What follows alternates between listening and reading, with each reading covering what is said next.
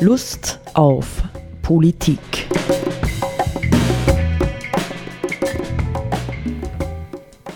Liebe Hörerinnen und Hörer des Freien Radios Freistadt, Sepp Kiesenhofer und Roland Steidl begrüßen Sie wieder zu einer Sendung Lust auf Politik. Ähm, wir nehmen heute am 8. September 2020 auf.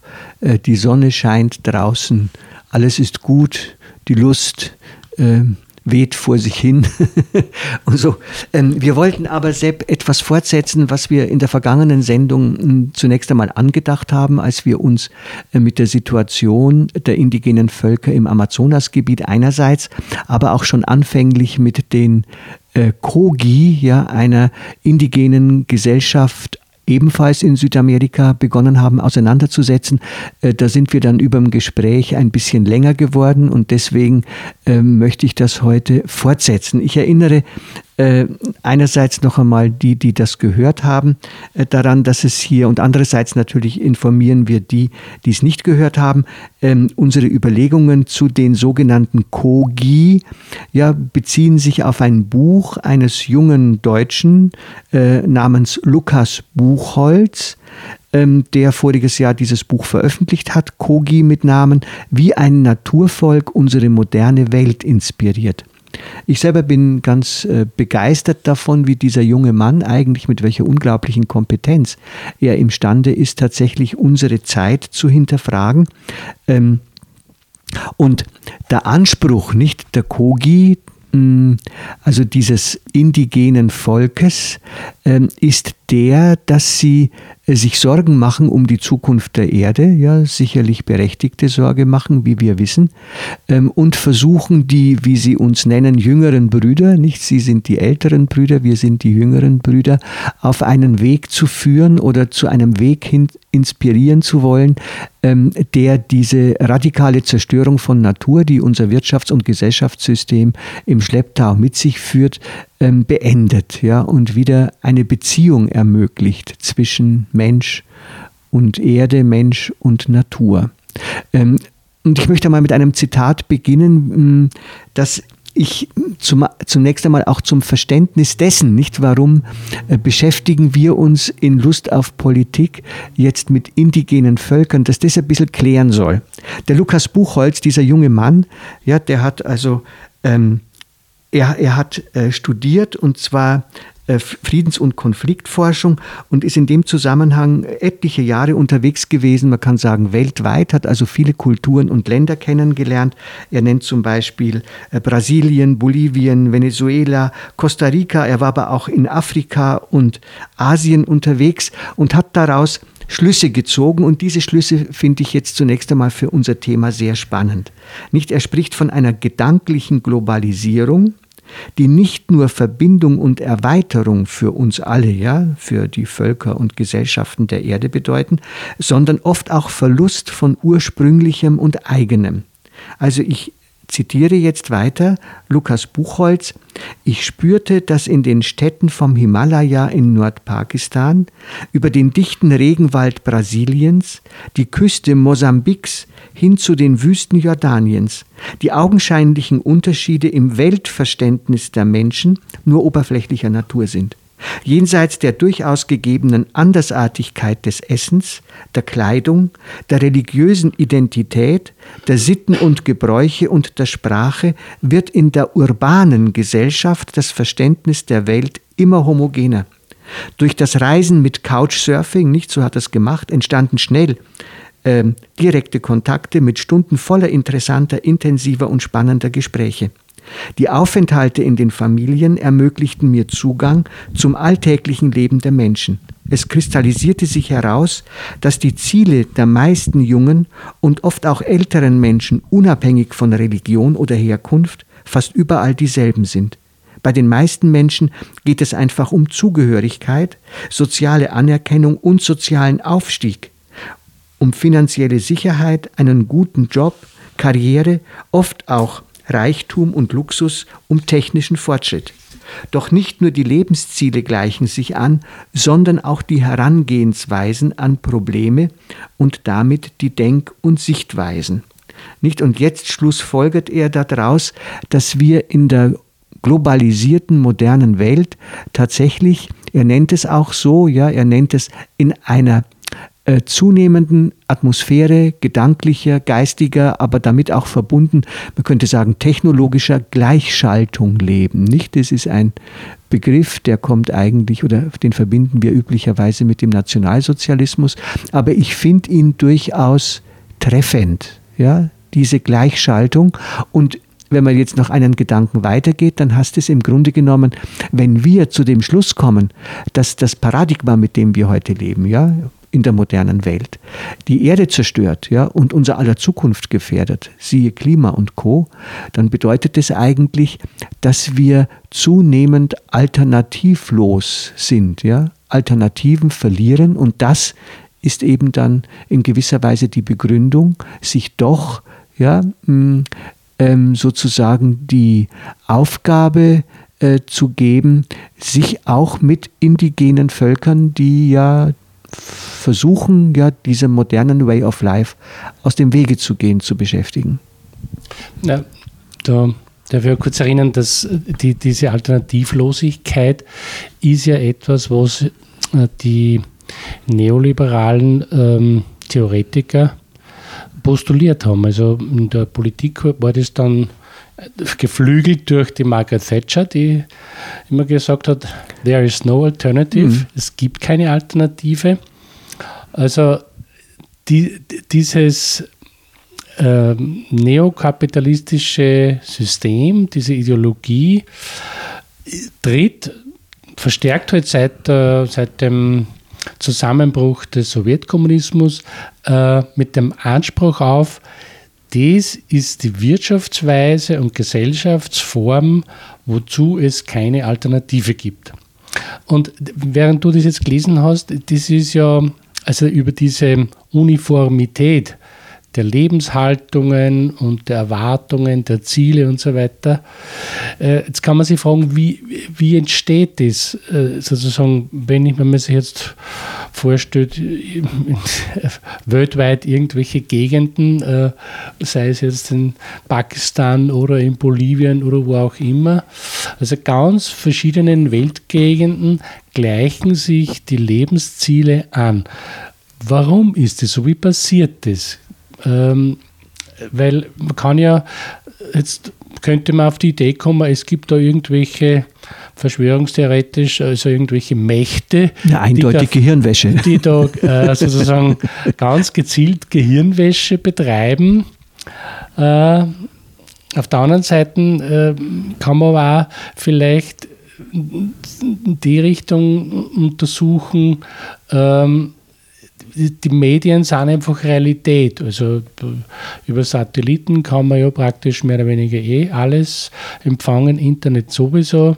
Das heißt, die Menschen haben weltweit oder sehr viele Menschen, nicht alle, aber sehr viele Menschen haben weltweit Zugang inzwischen zu, zu allen möglichen Inhalten. Ja?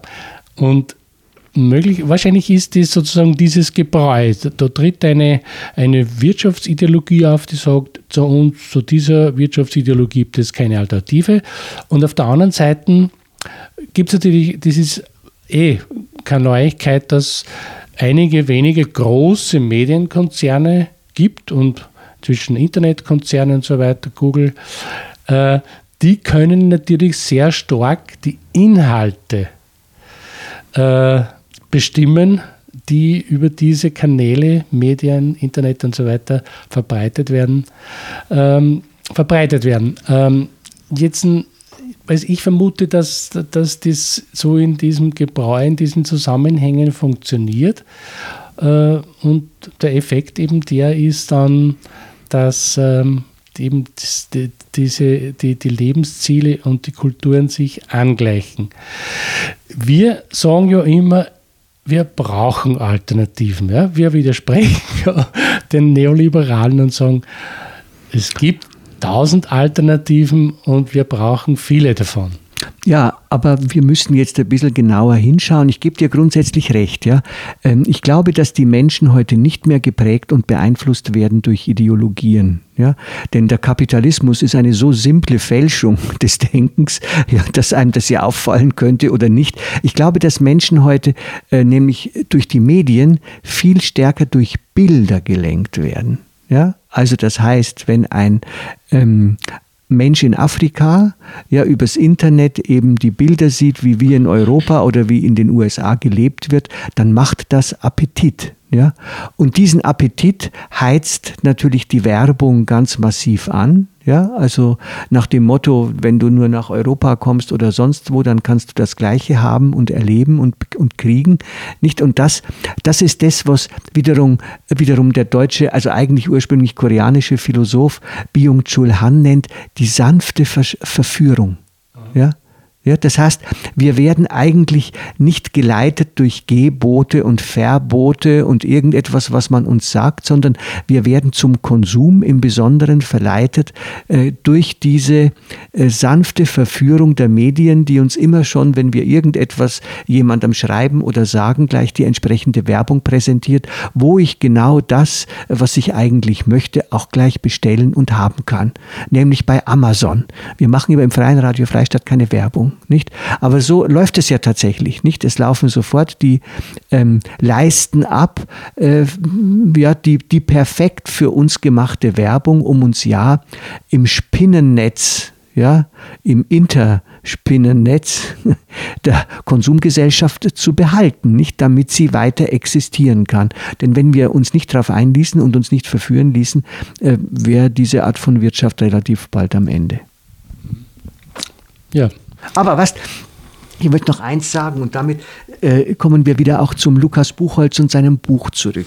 Nicht, er sagt, die Gefahr nicht dieser ähm, Gleichschaltung, wenn du so willst, ist, dass wir unsere Begrenzungen und Blockaden vereinheitlichen und gar nicht mehr als solche erkennen. Nicht, das ist ja eine Kritik, die mit unserem modernen Wirtschaftssystem seit vielen Jahren einhergeht. Ja, also wir sind in einer Situation gewaltiger Entfremdung von Natur ganz im Speziellen, aber indem sich äh, unser System, wenn du so wüsst, eben verallgemeinert, kriegen wir keinen Referenzpunkt mehr hin, von dem aus wir überhaupt erkennen können, dass wir in einer völlig von Natur und allem damit verbundenen, entfremdeten Welt leben. Vielleicht auch, muss man dazu sagen, wir sind ja sehr weitgehend auch von, unser, von uns selbst entfremdet, ja, ja. von unseren eigenen, sage jetzt einmal, Lebensimpulsen, die uns wirklich sozusagen beschäftigen ja. oder beseelen.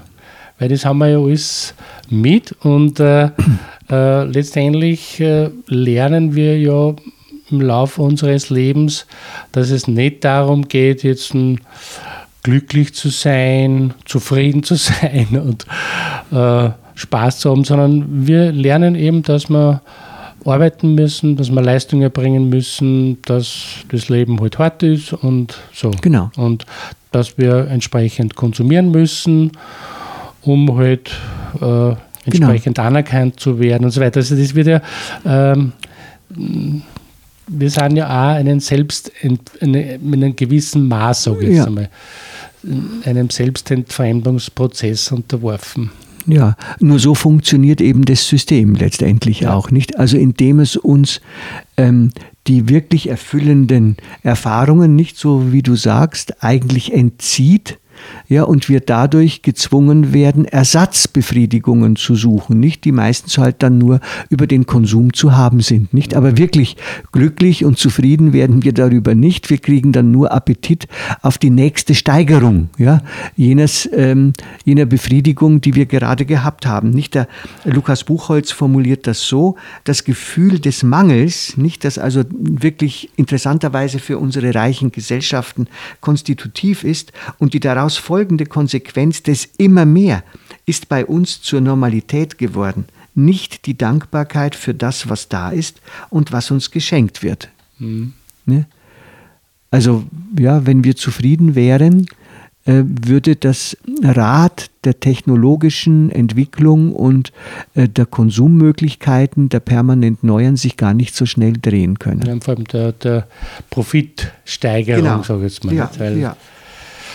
Ja, wobei die Profitsteigerung, das ist ja, das ist ja das Spannende, die Profitsteigerung kommt ja normalerweise gar nicht uns zugute, nicht, sondern die kommt halt einer ausgewählten Gruppe von Leuten zugute, die es halt geschafft haben, uns so am Gängelband zu halten. Ja, genau. Die sagen ja, wir brauchen Wachstum, Wachstum, Wachstum. Und das bedeutet eben für die Kapitaleigner im klassischen Sinn mehr Profit und für diejenigen, die arbeiten, halt mehr Leistung in kürzerer Zeit. Ja. Das ist die einfache Rechnung.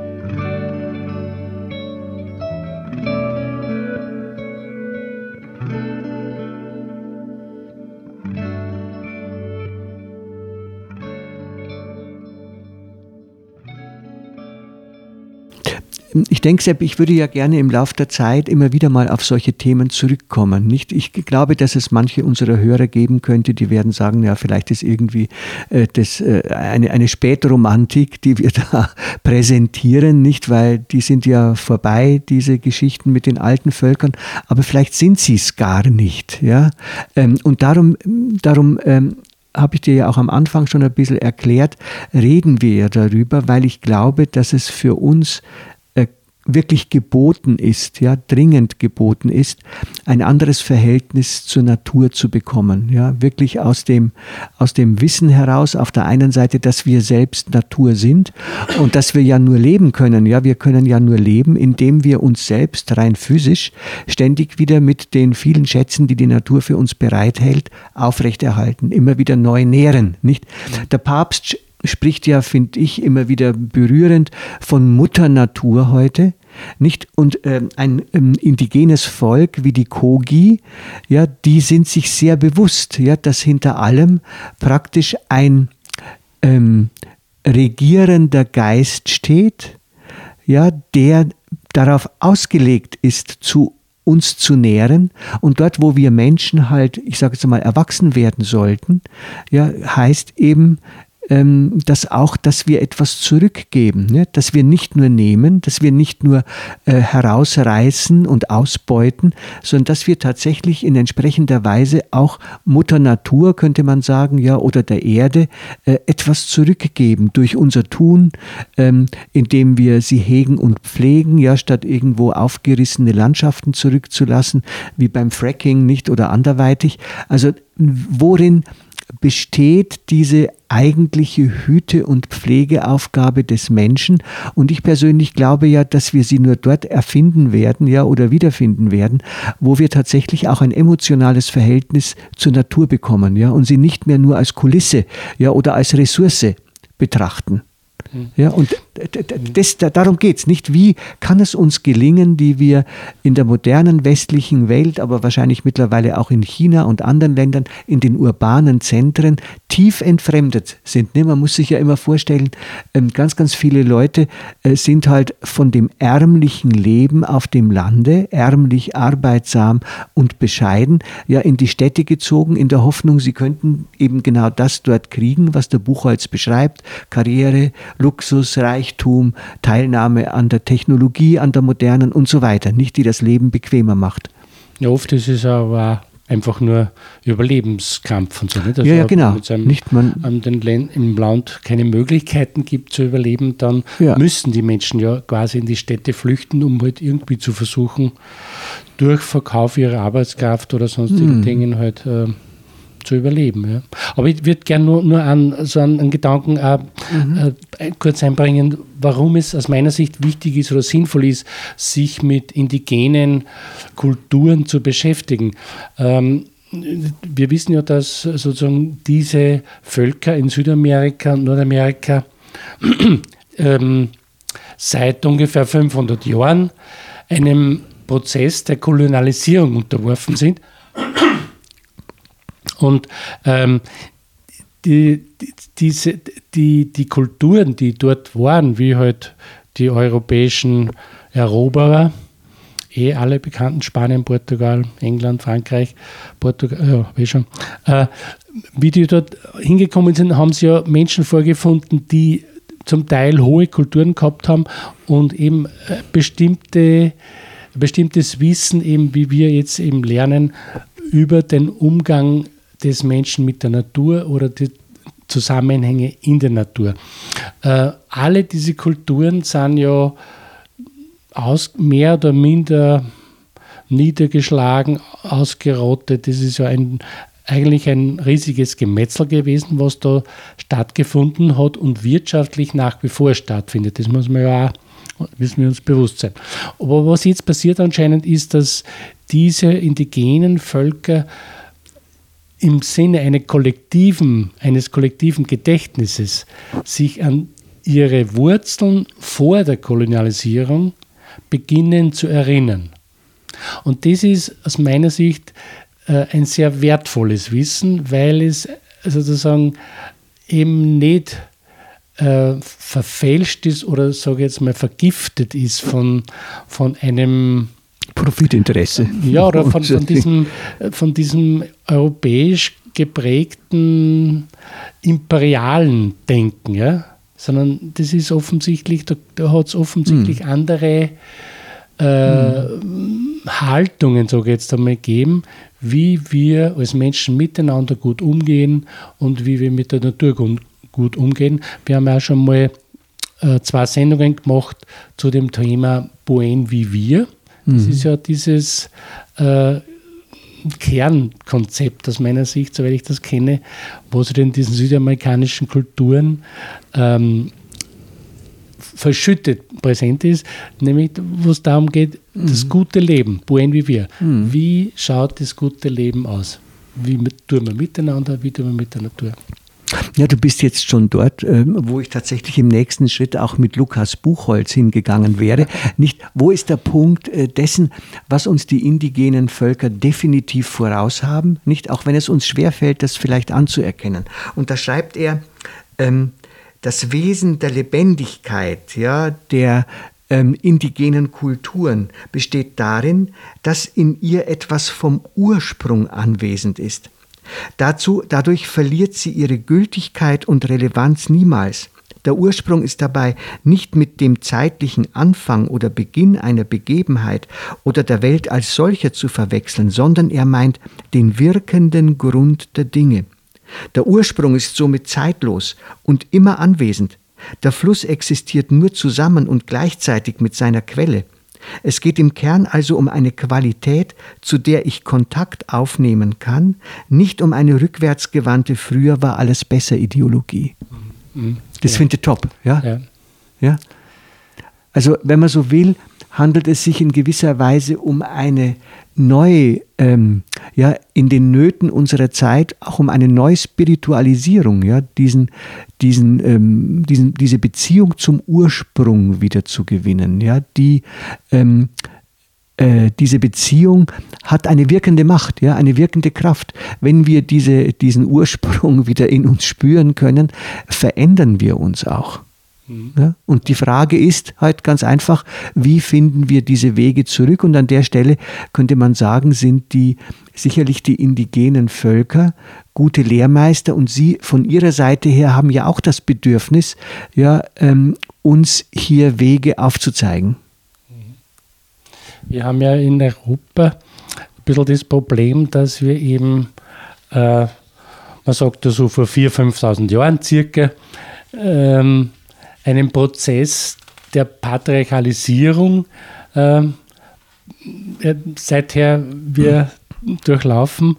Und es hat ja offensichtlich, sagt uns die archäologische Forschung, vorher anders geprägte Kulturen auch in Europa gegeben. Und äh, das ist halt ein bisschen länger her als die, die 500 Jahre, was in Südamerika die Kolonisierung jetzt schon dauert.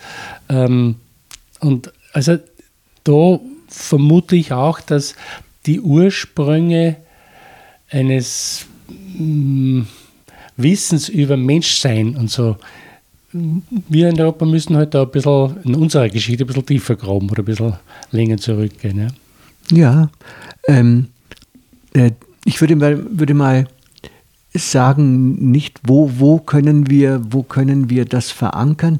Ich glaube, dass es schon ähm, Gestalten sind, etwa wie Franz von Assisi, ja. ja mhm. bei dem wir etwas lernen können. Ja. Und äh, der Papst, wie gesagt, ich kann das ja immer wieder schonungslos sagen, weil ich evangelisch bin, hat sich ja nicht äh, zufällig Franziskus nennen lassen, diesen Namen ausgesucht, weil er eben zutiefst überzeugt ist, äh, dass unsere moderne Welt äh, diese Impulse, ich sage jetzt mal, äh, der Bescheidenheit, der Demut, der Wirklichkeit gegenüber dringend braucht, um weiterzukommen. Nicht, ähm, nicht so wie, wie Gensichen sagt, ich habe es glaube ich beim vorigen Mal schon, äh, schon zitiert, Armut wird uns retten. Nicht? Und äh, Gensichen selber ähm, äh, nimmt immer die südamerikanische Lebensart, dort wo sie nicht schon vergiftet ist, nicht durch die moderne, als Vorbild, wo er sagt, also ein positiver, auch durchaus glückender oder gelingender Lebensstil, den könnte man aus südamerikanischen Kulturen lernen. Und da kehren die Kogi ja. sicher auch dazu. Und es ist ja interessant, dass es gibt ja in, in Süd- und Nordamerika die unterschiedlichsten Völker, Stämme, Kulturen und so weiter, aber die, zum Beispiel die Naturverbundenheit oder auch letztendlich die, die Friedlichkeit dieser Kulturen, nicht aller, aber sehr vieler, ist ja sehr äh, auffallend, sage ich jetzt einmal. Das ist, äh, wir haben ja im, im, Fernsehen früher oder im Kino ein bisschen anderes Bild gekriegt. Nicht? Die, die waren die Indianer, unter Anführungszeichen, die Blutrünstigen. In Wirklichkeit war es ja umgekehrt. Aber das heißt, äh, da gibt es ein hohes Maß an Friedlichkeit, auch, das wir von diesen Völkern lernen können. Das ist ein schönes Schlusswort, Sepp. Schön. ja, okay, also auf Wiederhören. Auf Wiederhören.